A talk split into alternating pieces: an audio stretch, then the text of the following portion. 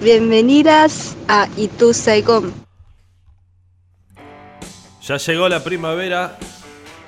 Bienvenidas, bienvenidos, bienvenides a todos a esto que es Itu Saigon desde radiolaciudad.com.ar. Mi nombre es Tebo Lozazo y hasta las 6 de la tarde hacemos este programa.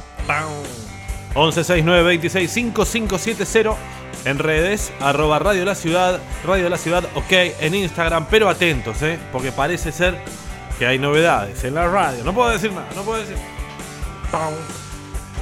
Hoy tenemos hermoso sol en el oeste, en Ituzaingó y en todo el conurbano bonaerense. Es viernes y tu cuerpo lo sabe. Nos hacemos una foto Alto bardo, ¿eh? Bueno, una pavada igual, un punto. Pero qué mamertos, diría Aníbal. Que también se tiró un poco arriba de la granada. A todos estos que escuchen el programa más tarde no van a entender de qué estoy hablando, porque lo pueden escuchar también en Spotify. Estamos ahí también, ¿eh? Nos buscan Radio de la Ciudad y Tu Saigón. Viernes 13 de agosto del año 2021. Y el nombre de hoy tiene que ver con Camila. No sé por qué surgió Camila y de repente empezás a ver Camilas por todos lados. Camila es un nombre de pila femenino proveniente del masculino Camilus, del latín, que significa aquella que está frente a Dios o aquella que presenta sacrificios. Es un nombre muy antiguo que en Roma se daba, Camilus, dice, ¿no? A los chabones, Nacidos libres y con padres vivos. Bien, o sea, era bastante ya. No nacías esclavo y tenías los padres vivos, era un montón por aquel momento.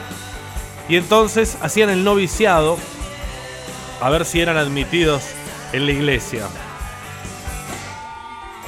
Camila, también vamos a contar un poquito, era el nombre de la Virgen cazadora de quien habla Virgilio en la Eneida y que ayudó a Turno a compartir con Eneas. Me gusta alguien que se llame Turno.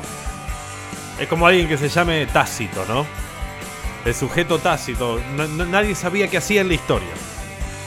Tengo más historias en torno a Camilo, que está asociado a la salud. Siempre hay clínicas que San Camilo, Camilo, Camilo, a la, medicina. Y todo esto viene por un tipo llamado San Camilo de Lelis, que mira lo que dice acá, tras malgastar su juventud y sus bienes en la frivolidad y el juego, encontró la fe gracias a una úlcera. ¿Cómo es la religión católica, eh? La tenés que pasar mal, mal, y ahí encontrás a Dios.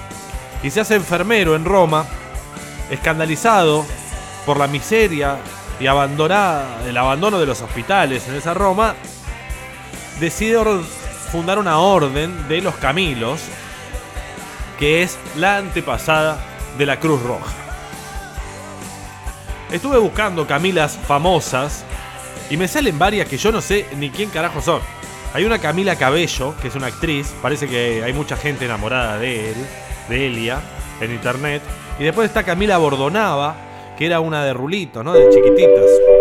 Arrancamos así. Vamos. On a coconut island. I'd like to be a castaway with you. On a coconut island, there wouldn't be so very much to do. I would linger a while and just gaze into your lovely eyes of blue. Then I'd walk for a mile and come running back to be with you. There, the waves would make a pair of willing slaves of you and me forever. And for days and days and days we'd never gaze out where the ships go sailing by. On a coconut island, I'd like to be a castaway with you. On a coconut island, where we could make our dreams come true. On a coconut island, I'd like to be a castaway with you. Ooh, on the coconut island, there wouldn't be so very much to do. Ooh, I would linger a while just gaze into your lovely eyes of blue. Mm, then I'd walk for a mile and come running back to be with you. Then the waves would make a pair of willing slaves of you and me forever. And we'd lace for days and days and never gaze out where the ships go sailing by on a coconut island. I'd like to be a castaway with you, Ooh, just to bask in your smile and to realize my dreams come true.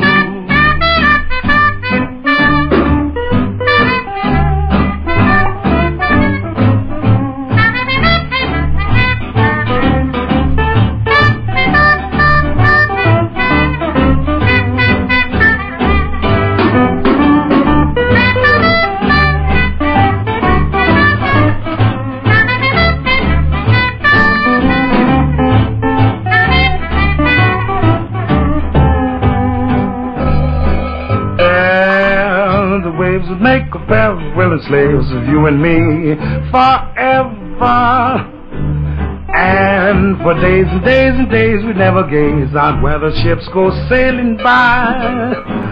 On Coconut Island, I'd like to be a castaway with you.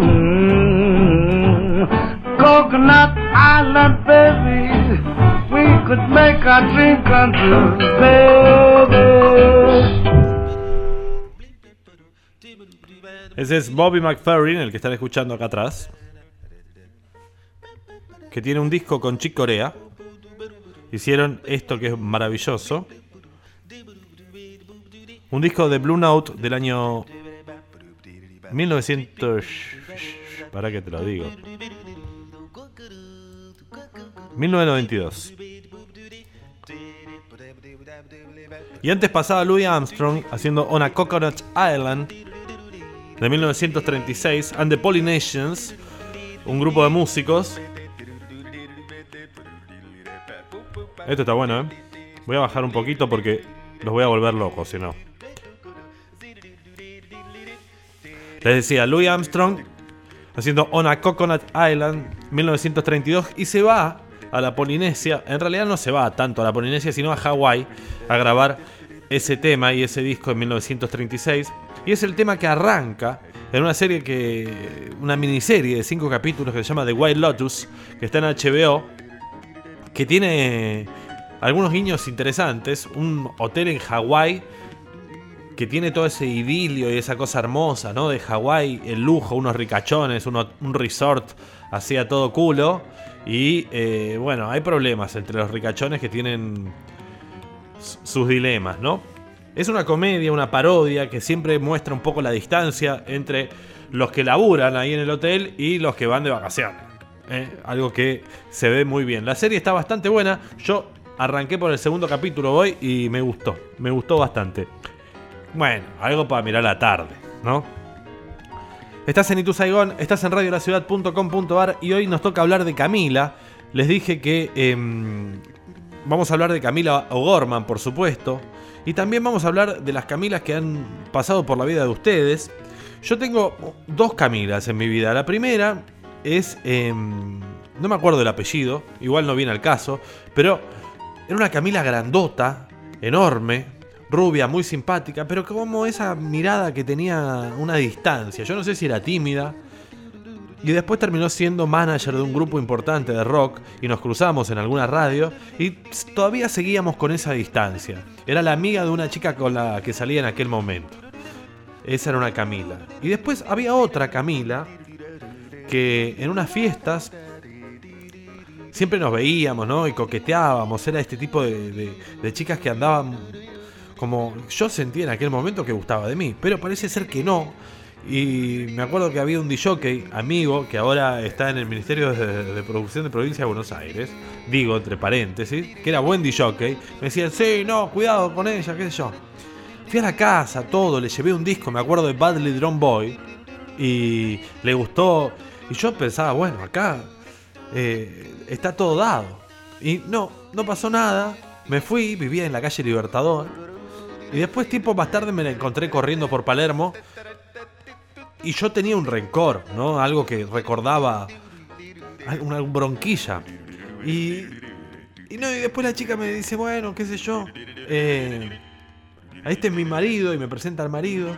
Era así, pero sin embargo yo eh, tenía esa cosa de que te agarra el hombro, que te toca, que te, y vos pensás que está con vos, pero no. Y eso me hace acordar a lo que les voy a leer a continuación, que es un pedazo de un cuento del negro Fontana Rosa que se llama Asignatura Pendiente y que no es el caso de esta Camila, que por supuesto ya ha dejado de ser una asignatura pendiente, pero tenía algo que vos no sabías. Bueno, me hizo acordar a eso y por eso les voy a leer el cuento del negro que es sensacional.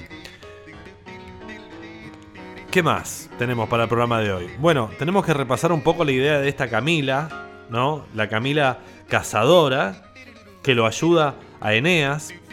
Eh, en la Eneida vamos a repasar un poco de ello. Y vamos a repasar, por supuesto, también a Camila O'Gorman. Ese caso emblemático de la historia argentina. Un caso de una chica que se enamora de un soldado y se escapan, se fugan y que el gobierno de Rosas termina fusilando y la chica estaba embarazada. Un dramón total, un caso célebre y al mismo tiempo un mito romántico que eh, ha sido retomado a lo largo de la historia por millones.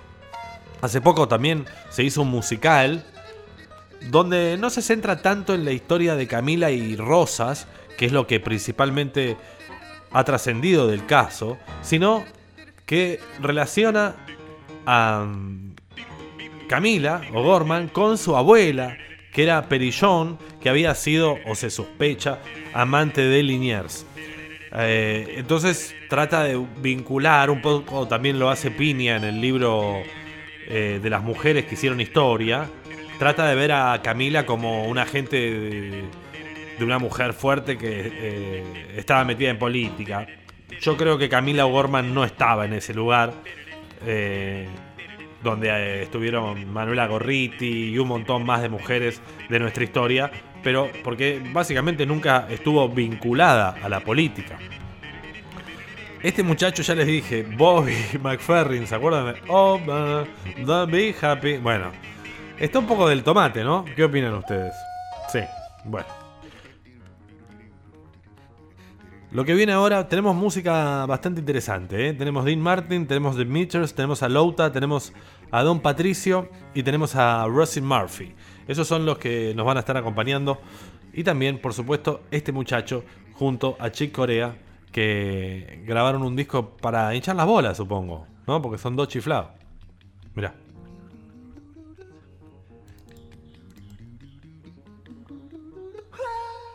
¿Qué te pasó? Ah, están en vivo en este caso. Dale, dale, dale, dale. Es, eh, el precursor un poco del. O del negro de la Academia de Policía, no sé si se acuerda. O de. Mm, de Mac Phantom también, ¿no? Que hacían esos ruidos, que hacían un poco de beatbox antes de que el beatbox existiera. Seguimos en el programa, va, callate, ya está, pasá, pasá, pasá, pasá. Mira que hermoso tema que va a sonar ahora del gran Dino Coruzzetti, Dean Martin, en Itu Saigon. In Napoli, where love is king, when boy meets girl, here's what they say.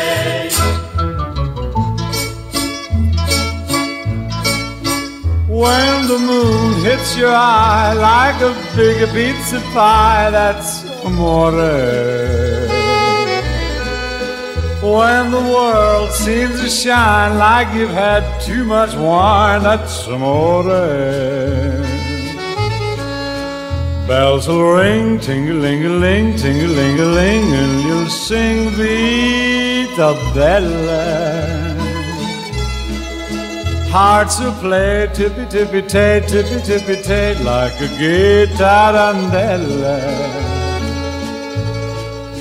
When the stars make you drool, just like a pasta fazool, that's amore. When you dance down the street with a cloud at your feet, you're in love. Walk in a dream, but you know you're not dreaming, signore. Me, but you see, back in old Napoli, that's amore.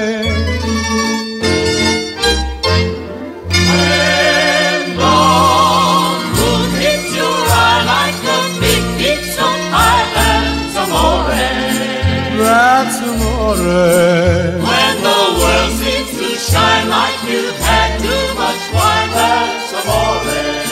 That's amore. Bells will ring, Ding-a-ling-a-ling, ting-a-ling-a-ling. and you sing Vita Bella. Vita bella, vita bella, hearts will play Tippy-tippy-tay, tippy-tippy-tay, like a gay tarantella. lucky fella.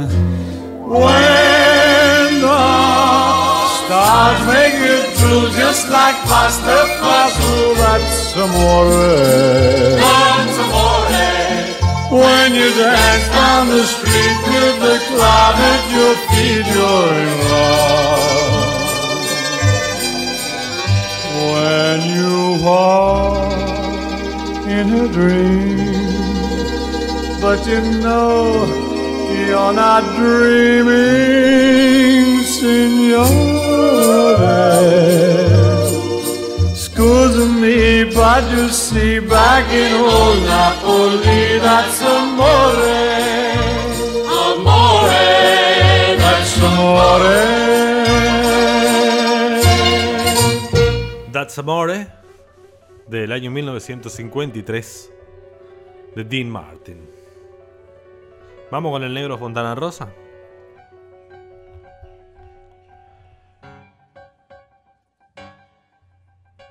Cacho se inclinó sobre la mesa con la vista puesta en un punto lejano, los ojos entrecerrados, como buscando ayuda. ¿Cómo se llamaba? Preguntó. Aquella película española donde trabajaba este gallego. Este gallego, tampoco me acuerdo el nombre del tipo. ¿Cómo carajo se llamaba? Emilio lo miraba, escrutador, sin arriesgar ningún título. Es aquel tipo, siguió Cacho, había tenido un asunto con una mina, pero como que nunca se habían encamado. Española era, sangre y arena. No, no, boludo, trabajaba este gallego. Cacho persistía en fruncir el ceño, como si le doliera algo. Ese que vino tantas veces a la Argentina. Ahí está, sacristán, sacristán. Dio un respingo en la silla. La puta que lo parió, no me acordaba, vos podés creer. Asignatura pendiente, decís vos, apuntó ahora sí Emilio. Asignatura pendiente, eso. Lo señaló Cacho satisfecho. Eso era lo que me pasaba con esta mina. Marta, la que te cuento. Tenía o teníamos una asignatura pendiente. No te la habías cogido. No, nunca me la había podido coger. Cacho se refregó el puño derecho sobre la frente y eso había sido, te juro, una, de las grandes frustraciones de mi vida. Una de las grandes frustraciones. Vos no sabés el embale que yo tenía con esa mina. El metejón que tenía con esa mina. Vos no sabés lo que era. Pero te digo, no era solamente calentura. O bueno, en ese momento yo pensaba que no era solo calentura, era algo más. Era una especie de deslumbramiento. Una convicción de que me había encontrado con algo superior que podía llegar a convertirse, no sé, en la mujer de mi vida. A la mierda, te juro. Una mina encantadora esta Marta, brillante, divertida, dulce a la vez. Es mucho para una sola mina. Demasiado. Te cuento que para la época que yo la conocía era, no sé, 10 años atrás. Ah, esto hace mucho. Sí, muchísimo. Una historia muy larga, muchísimo. Yo ya estaba con, con Gabriela, estaba de novio. Y vos viste, claro, Gabriela es otra cosa, dijo Emilio. Sí, es otra cosa. Sin desmerecer a Gabriela, se apresuró en aclarar a Emilio. Por supuesto, por supuesto, te entiendo. La Gaby es menos, ¿cómo decirte? Es menos vistosa, tiene siempre un perfil más bajo, más sólida por otra parte, pero no tiene tanto... Cacho refregó los dedos de ambas manos como si se lo hubiesen ensuciado con algo. Ya sé, ya sé, se apresuró a sacarlo de la indefinición Emilio, te entiendo, pero ¿ustedes habían salido? Vos con esta mina Marta, te digo. ¿Había salido? ¿Habían tenido algún tiroteo? ¿Alguna cosita? Tito volvió a fruncir la cara a un punto tal que Emilio temió que nunca volviese a recuperar su, su rostro normal. Salir, salir lo que se dice salir, No, porque eh, ella también tenía una historia. Andaba con un tipo de mucha guita que laburaba en turismo y que se decía que era casado. Pero ¿qué pasa? Que cuando yo la conozco a esta mina en el Remember, me pongo loco, me da un ataque. Te aseguro que cuando la conocí tenía la más firme convicción de que si esa mina me daba bola, yo la largaba a la mierda a Gaby y, y la concha de su madre. Se iba toda la mierda. Tanto era, te lo juro. Además, yo hacía poco que salía con la Gaby, no estaba tan solidificada la cosa, ¿se entiende? Estaba bien con ella, pero Marta, Marta me movió completamente el piso. Y te daba bola. Bola, bola. Cacho se refregaba ahora el ojo derecho con un movimiento enérgico y oscilatorio de la palma de la mano como si quisiera incrustarse el globo ocular adentro del cráneo. Bola, bola, bola. Primero, yo tenía que descular la primera incógnita que se te plantea con este tipo de minas. ¿Cómo decirte tan sociable? ¿Me da bola a mí o le da bola a todo el mundo? ¿Eso es cierto? Porque vos viste que hay minas que te dan una bola infernal, pero que después vos las estudias un poco y te das cuenta de que es así con todo el mundo. Viene, te da un chupón casi sobre la boca, te abraza, te agarra del cuello, te acomoda el pelo y vos te tirás de cabeza porque pensás que ahí nomás le vas a echar un polvo. Y después resulta que aparece el mozo y la mina lo chuponea también al mozo, le arregla la solapa, lo agarra de la mano y ahí comprendes que con todos hace lo mismo y que te tenés que bajar de la moto porque la cosa no es con vos solo. No es con nadie en realidad, no es con nadie. Son histéricas, seducen sin respetar credo ni banderas. Y con esta Marta, ¿cómo era la mano? No era con todo la cosa. No, no era con todo la cosa. Yo la empecé a estudiar y me di cuenta de que era muy así con las otras minas. Querida, mi amor, corazón, cuando las veía. Pero con los tipos era como más recatada, suelta, ¿no? Pero más recatada. Pero a vos te daba bola. Una bola terrible, Emilio, terrible. Cuando yo me di cuenta de este detalle, vos no sabés la máquina que me agarré. Te estoy hablando de uno o dos días seguidos en la época que nos encontrábamos siempre en Remember y ella apareció por ahí porque era amiga de alguien, no me acuerdo. Para colmo, es de las que te tocan. ¿Cómo? No entiendo, ¿cómo de las que te tocan? ¿De que las que te tocan una vez en la vida? No, boludo, de las que te tocan. Hay minas Fíjate, hay minas que siempre te están tocando, ¿viste? No te digo que te meten la mano en el ganso, no te digo una cosa tan grosera, pero te tocan, te tantean, hablan con vos, te ponen la mano sobre el antebrazo, un segundo te la ponen, pero te la ponen, ¿no? Te tocan el codo, te pegan una patadita por debajo de la mesa y después te piden perdón, tocándote de nuevo en el brazo. Te sacan una pelocita del pullover, se inclinan a reírse y apoyan el hombro contra el tuyo. Esas cosas. Qué linda camisa y te pone una mano en el pecho. ¿Me vas siguiendo? Te- eh, sí, te sigo. Eso te pone loco. Loco te pone. Un abrazo. Estalló Cacho, como recuperando la excitación de aquellos perturbadores momentos. ¡Un abrazo! Así estaba yo y a los cinco minutos de conocerla. Para colmo, la piba inteligente, informada. Te cuento que era profesora de biología, algo así.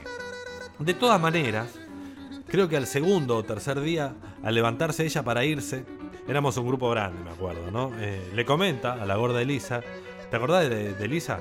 No, bueno, no importa. A la que tenía el negocio de billutería, ¿no te acordás? Bueno, le comenta a Elisa que tenía que encontrarse con su novio, el tipo este del turismo, y que se iba con él un fin de semana a Río de Janeiro. Dios mío, ¿qué te parece? Otro nivel, otro nivel, otro nivel. Nada de irse de camping al centro de almacenero. No, Río de Janeiro. Pero además a mí, con el embale que tenía, me dio toda la impresión de que esa información ella se la decía a la gorda Elisa para que yo la escuchara. Como diciendo, no te hagas los rulos, que yo ya tengo la vida armada, ¿entendés? No te tires que playito. Sí, sí, exacto. Pero sin embargo, yo detectaba, yo oía, yo percibía. Otra vez Cacho mostraba su puño derecho en el aire cerrando y abriendo apenas como si estuviera moldeando un- una morcilla, digo, arcilla. Yo percibí una atmósfera, un climita, ¿no? Algo, una cosita entre ella y yo. Química. Cacho lo miró como rescatado de un ensueño. No, biología, boludo. Profesora de biología. Te digo química, la química lo que se suele dar entre dos personas. Es común que, que se denomine así. Cacho se quedó un instante callado. A los pocos días apareció de nuevo con la conversación, tal vez intentando no hacerla muy larga. Por una de esas putas casualidades, nos quedamos los dos solos en la mesa, con Marta, los dos solos. Y ahí, ahí me tiré con todo. Le dije que yo sabía que ella estaba de novia, pero que me tenía enloquecido, hecho un boludo, que no podía dejar de pensar en ella. Todas cosas muy ciertas, por otra parte. ¿Y ella? Ella me dijo que también le gustaba. ¡A la mierda! Que yo también le gustaba, pero que ella estaba de novia. Y que nunca había sido una mujer. ¿Cómo fue que dijo? Que nunca había sido una mujer tan puta. No, boludo. ¿Cómo va a decir una cosa así?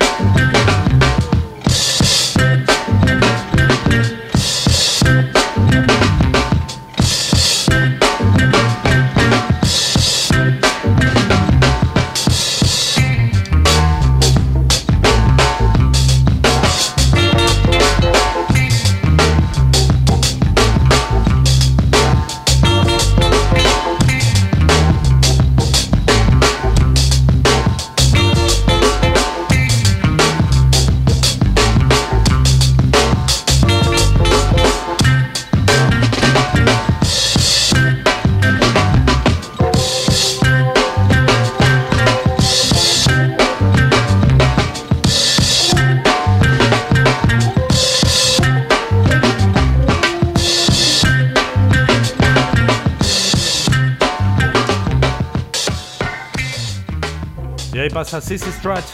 La banda se llama The Meters del año 1969. Es esta canción que está presente en una peli. No sé qué me está pasando que de repente recomiendo lo que voy mirando. Qué, qué cosa más aburrida. Pero eh, vale la pena. La peli se llama Drac o Otra Ronda. Está este actor que está en la serie mm, alemana Dark. Bueno, que hace de profesor. Pero un profesor de historia que no le importa un, un pito nada. Que está eh, bastante embolado y eh, se les ocurre algo a él y a sus compañeros de laburo, al profesor de gimnasia, al profesor de música y a otro que da psicología, se les ocurre a partir de una tesis que encuentran por ahí de algún psicólogo medio falopa, le dice que al hombre le faltan 0,05 grados de alcohol en sangre como para estar mejor. Entonces empiezan a chupar, a chupar, a chupar y a dar clase y a hacer un análisis de eso.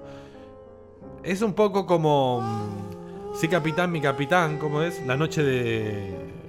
La Sociedad de los Poetas Muertos, pero en pedo. Esa es más o menos la película que ganó un Oscar, por otra parte. Y bueno, véanla porque está buena y en un momento suena esa canción Sissy Strut de eh, 1969. Una peli, eh, creo que es danesa, de Dinamarca, sí, creo que es de Dinamarca. El director se llama Thomas Winterberg. Bueno, es todo lo que tengo para decirle y se está hablada en danés. Bueno, ¿qué más tengo para contarles? Bueno, primero, no terminé el cuento de Roberto Fontana Rosa, asignatura pendiente, búsquenlo porque es buenísimo. Eh, un tipo que tiene un metejón con una mina y que va retrasando la historia a ver si se encuentran en algún momento.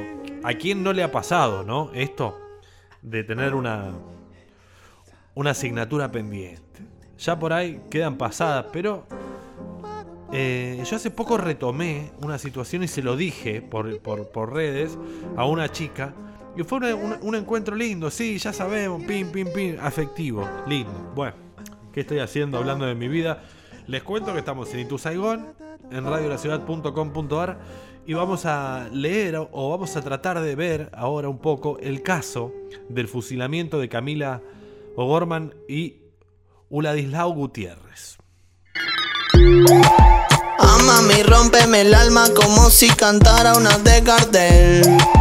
Arma una historia compleja y yo te hago el papel de Javier Bardem. Ya no siento los dedos cuando toco tu pelo. Me enredaste en tu juego. Quiero salir de esto. Amame y rómpeme el alma como si cantara una de Gardel. Arma una historia compleja y yo te hago el papel de Javier Bardem. Ya no siento los dedos cuando toco tu pelo. Me enredaste en tu juego. Quiero salir de esto. De esta peli ya vi el tráiler. Me quedo solito en el baile.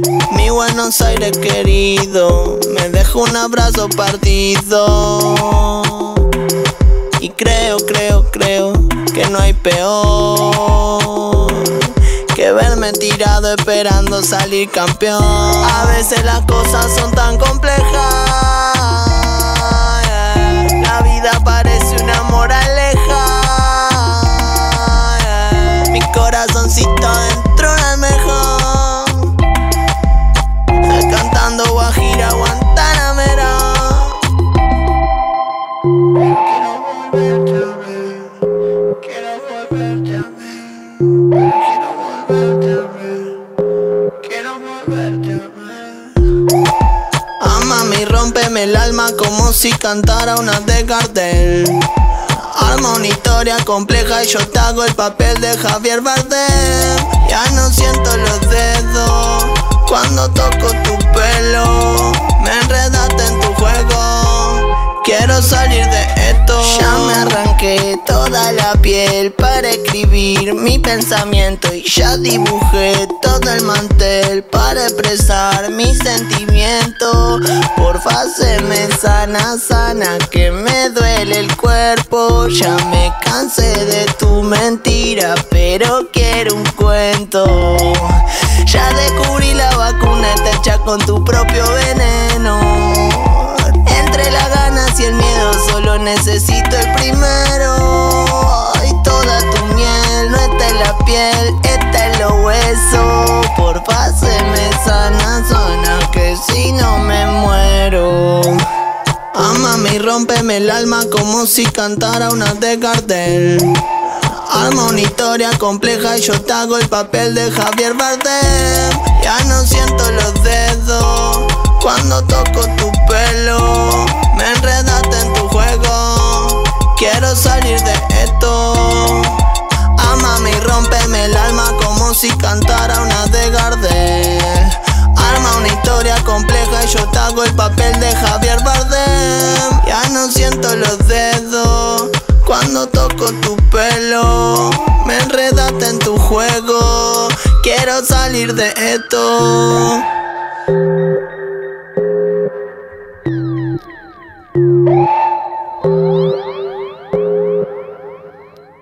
2030 se llama el disco del año pasado de Louta. Ámame se llama esta canción. Arma tu historia compleja y te hago el papel de Javier Bardem, dice en un momento. Rómpeme el alma como si catara una de Gardel. Está buena, a mí me gusta Louta lo que tiene para hacer.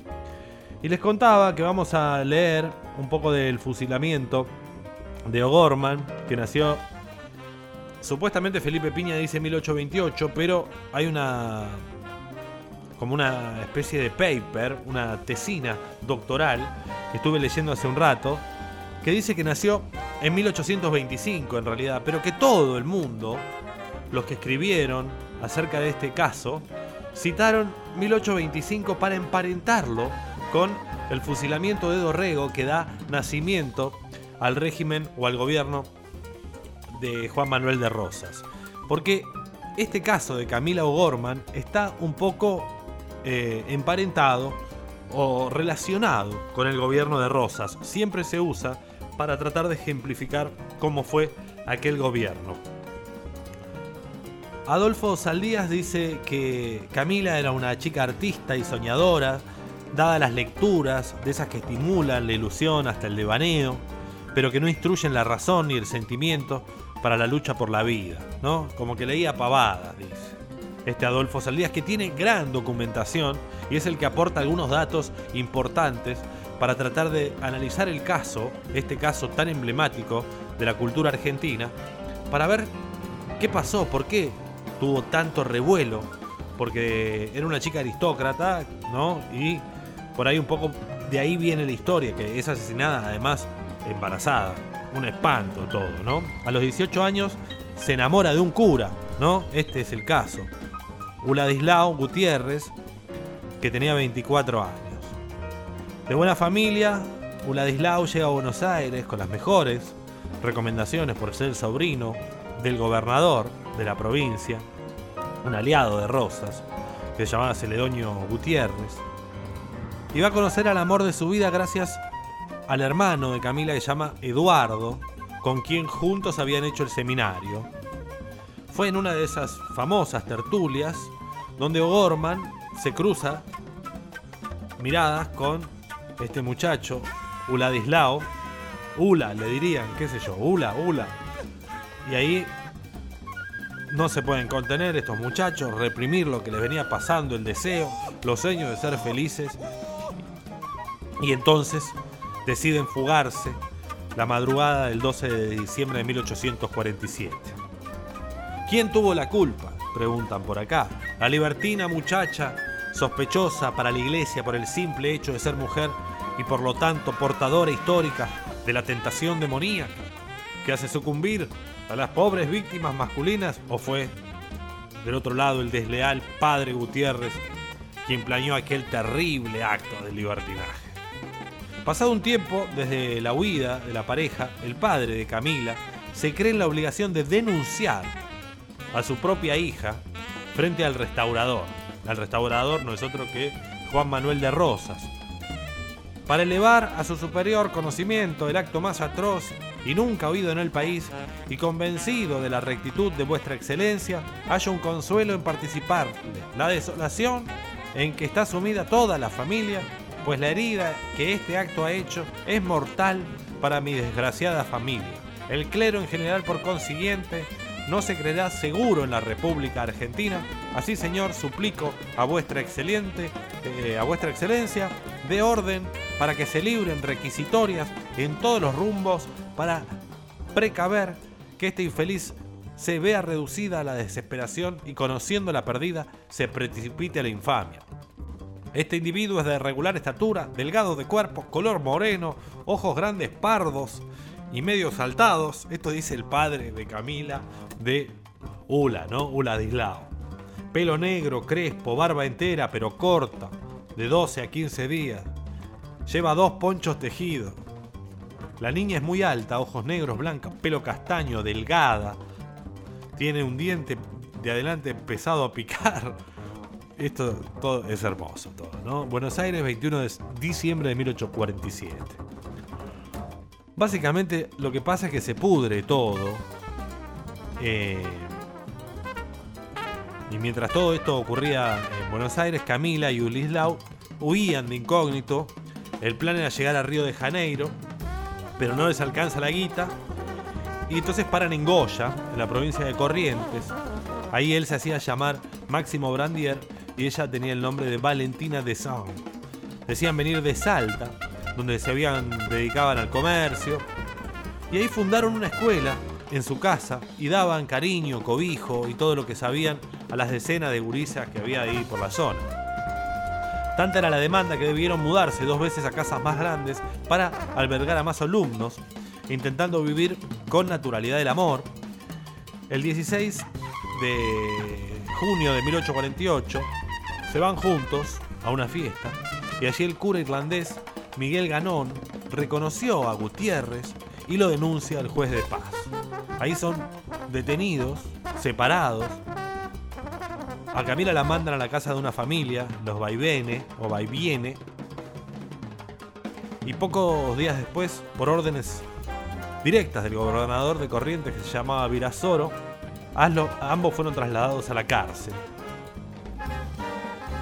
El caso adquirió proporciones de escándalo para la época por distintos motivos. Las relaciones entre Rosas y la iglesia oscilaban entre acuerdos y disensiones. El papá, el papado digo, había desconocido a los gobiernos revolucionarios a partir de la década de 1820 y había intentado regularizar su vínculo con las provincias argentinas, tratativas que solían chocar con el reclamo de quienes conocían este patronato antiguo. Sí, el patronato antiguo y, todo el problema de la iglesia. Bueno, entonces se transforma en un problema político muy importante para Rosas, este caso, que no sabe cómo resolverlo. Y ahí la mayoría de, los textos que se han escrito tratan de mostrar algo sanguinario y visceral en Rosas que quiere y decide asesinar o ejecutar a estos dos jóvenes que habían conocido el amor en Goya Corrientes. La verdad que era un problema para Goya todo esto porque no sabía, o sea, primero la denuncia había sido del padre, la iglesia estaba metida, entonces todos lo veían moral. Estaba también Valentín Alsina desde el diario La Gaceta que escribía todo el tiempo cosas.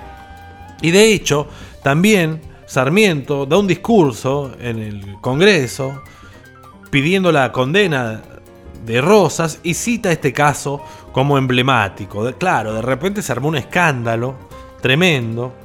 Y básicamente entonces lo que pasa con este caso es que sirve como una idea para que el gobierno de Rosas sea condenado como lo único que tiene es este terror, este, esta idea de maldad, ¿no? Pero parece ser que el primer plan de Rosas no era ejecutar a O'Gorman, y hay un testimonio de un policía porteño que se llama Pedro Rivas, y el plan era enviar a O'Gorman a una casa de ejercicios y encarcelar a Gutiérrez en el Cabildo. Saldías, el que hablábamos al principio, hace una transcripción del testimonio del policía y es revelador porque, como decía, la ejecución no es de un impulso visceral de Rosas, sino un razonamiento político. Rosas hace ejecutar a Gorman en parte como respuesta a las publicaciones unitarias lideradas por Valentín Alsina en el comercio del Plata. Además, las fuentes primarias demuestran que Rosas no responde a ninguna correspondencia sobre el caso Gorman durante mucho tiempo, sino hasta un día después de la primera publicación de Valentín Alsina. Esto no redime a Rosas, por supuesto que no. Lo que revela es que no responde la acción de Rosas únicamente a la fuga per se, al problema moral que un cura se vaya con una piba, sino también al discurso unitario que lo estaba todo el tiempo acicatando, ¿no? ¿Cómo se dice? Bueno, lo estaba todo el tiempo tratando de, de hacer pisar el palito. Y además también habla de ya un poco la caída del gobierno de Rosas que tiene que recurrir a este recurso infame como para tratar de imponer eh, el orden.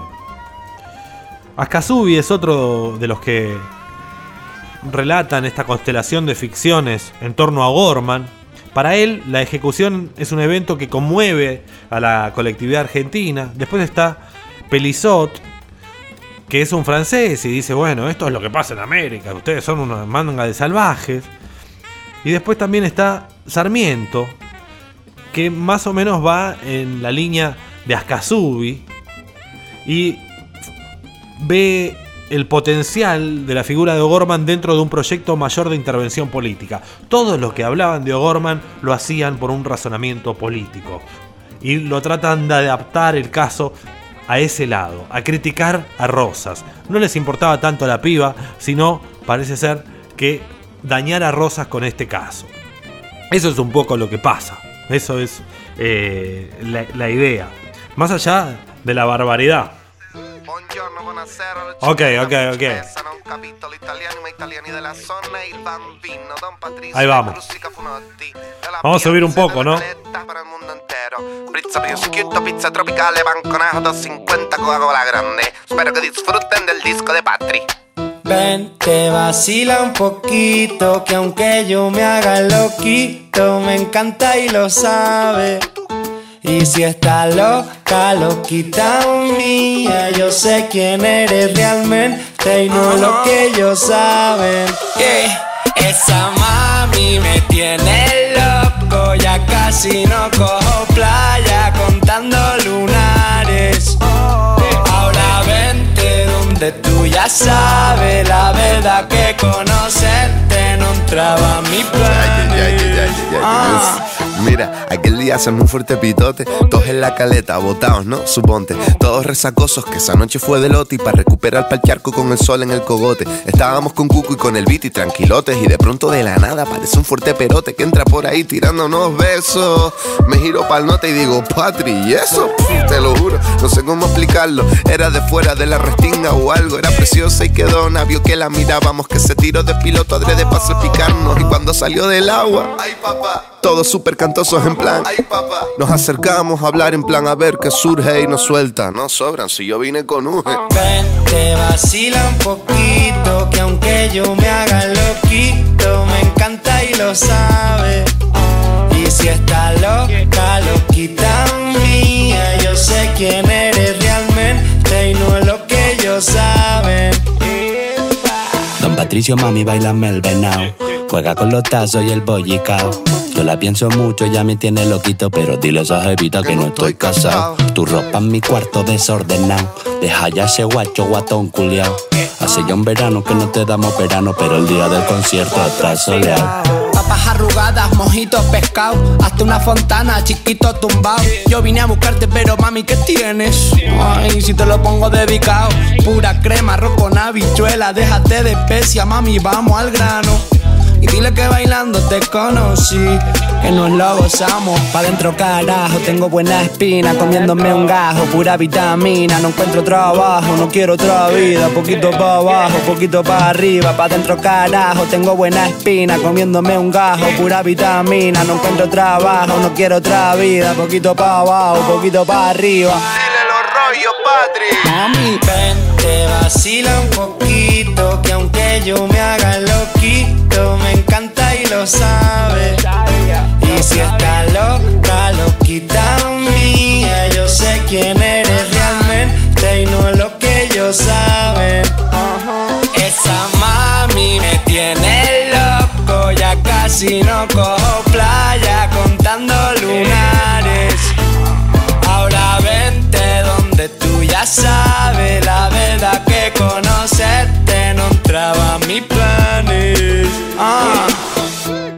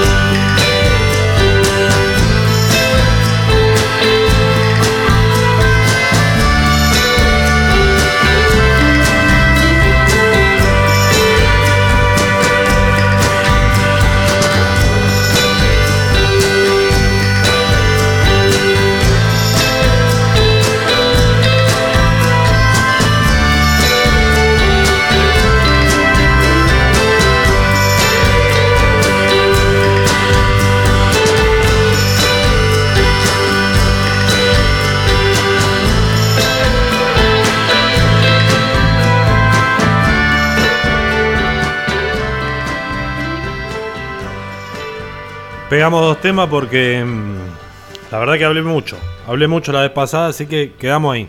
El primero que pasaba era Don Patricio Cruz junto a Cruz Cafuné. Un tema que contando lunares, ya lo conocen. Y este más tranquilito, más abajito, más para que reflexionen, miren el ambiente por la ventana, enlacen las manos en la espalda y digan qué vida estoy llevando. Eh, por ahí debería acercarme un poco más a Dios o lo que fuera. Era de Cámara Oscura, Tears and Affairs, del año 2006. Y ya vamos terminando el programa, pero me queda tratar de revisar un poco el caso de Camila, la virgen guerrera y líder de los Volscos. Eh, parece ser que los Volscos eran un pueblo que ocupaban la península itálica, un pueblo distinto a los latinos. Virgilio cuenta en la Eneida que se unen a ellos en la lucha contra los troyanos, quienes estaban bajo el mando de Eneas. Además, relata que los Volscos eran liderados por quién? Por esta chica llamada Camila, una virgen guerrera inspirada en el prototipo de la amazona griega. Amazona griega me encantó. Camila era hija de Metabó, un rey depuesto en la ciudad de Triverno, quien logró salvarla de la muerte con un favor divino. Se dice que padre e hija se encontraron en apuros en medio del bosque, pues mientras huían de sus enemigos, sus pasos se vieron impedidos por el río Amesano. En medio de esta difícil situación en la que se encontraban, Metabó piensa en escapar solo a nado, pero no es capaz de abandonar a su hija, por lo que toma la resolución de atar a Camila a la robusta lanza que solía llevar en la batalla. Bien. Supongo que Camila era chiquita en este momento, ¿no? El tipo quiere cruzar un río a nado atando a su hija en una lanza. ¿Eh? Una idea fantástica. Habiendo realizado esto, toma el arma con la mano derecha para lanzarla sobre el río con el objetivo de hacer cruzar a la niña y llevar a salvo a la otra orilla nadando sin el peso de la piba. Mientras se prepara para realizar esta pelotudez, el rey antiguo ora a Diana diciendo, oh la la la la la la la la. Reza, reza y al finalizar la plegaria, Metabó tira la lanza. Entonces la diosa accede a sus plegarias y logra que la niña atraviese el río y entonces llegan ambos sanos y salvos al otro lado. Pero pasado el peligro, nadie les da refugio, por lo que la niña es criada en los montes, libre de las labores del hogar y alimentándose de la leche de una yegua, siendo adiestrada por su padre en el uso de las armas, especialmente del arco y de la flecha. Con el paso de los años, Camila se convierte en una joven muy hermosa y de gran valor para su pueblo, codiciada por muchos. Sin embargo, la doncella rechaza los mejores pretendientes para dedicarse solamente a la guerra. Lo único que le importa son las armas, romper algo, y bueno, nace de una lanza, ¿no? Virgilio la describe como altiva, ágil guerrera, que nunca había sido vencida en batalla hasta que luchó con un etrusco llamado Arrunte. Era tan rápida que cuando corría sus pies parecían no tocar la tierra. Y este, este Arrunte la mata y muere en manos de la ninfa Opis, enviada a Dianas para vengar a su protegida. Esa es la historia, entonces, de esta Camila, la guerrera, que fue criada en el monte y amamantada con leche de yegua, y que su nacimiento está marcada por haber cruzado un río atada a una lanza. Nada más y nada menos. Nosotros nos vamos despidiendo, ¿eh? I feel my story is still untold, Llega Rosie Murphy but I'll make my own happy ending. haciendo Cosmogélica. Corre todo, ¿eh? I guess I'd rather be alone. Es para bailar doing, mending. Va. I think maybe I've outgrown Adentro. this old town. I see you almost every day. And every time I turn around, our love is stuck on replay.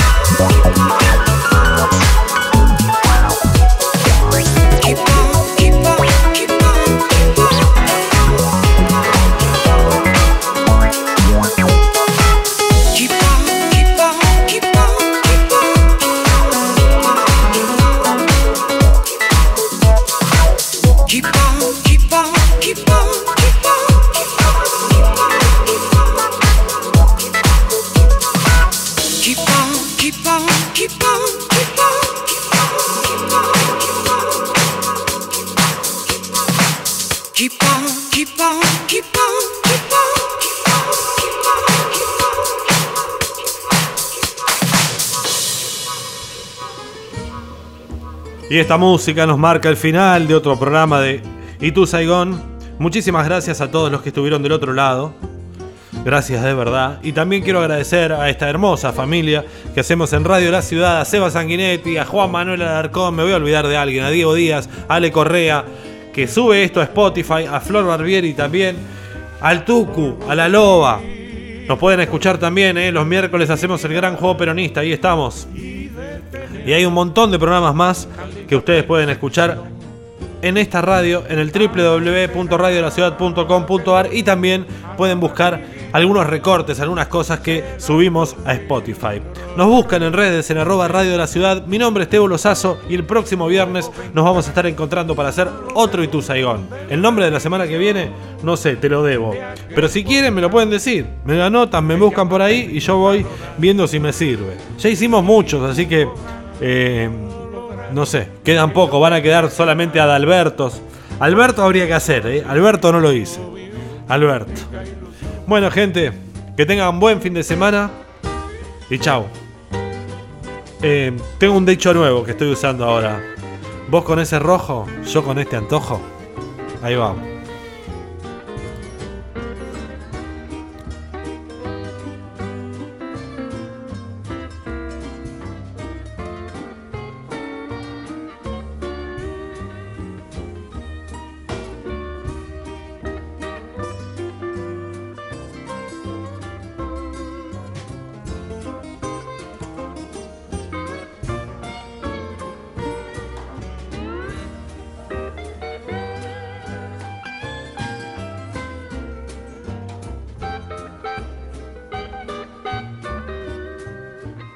Fue Y tú Saicón.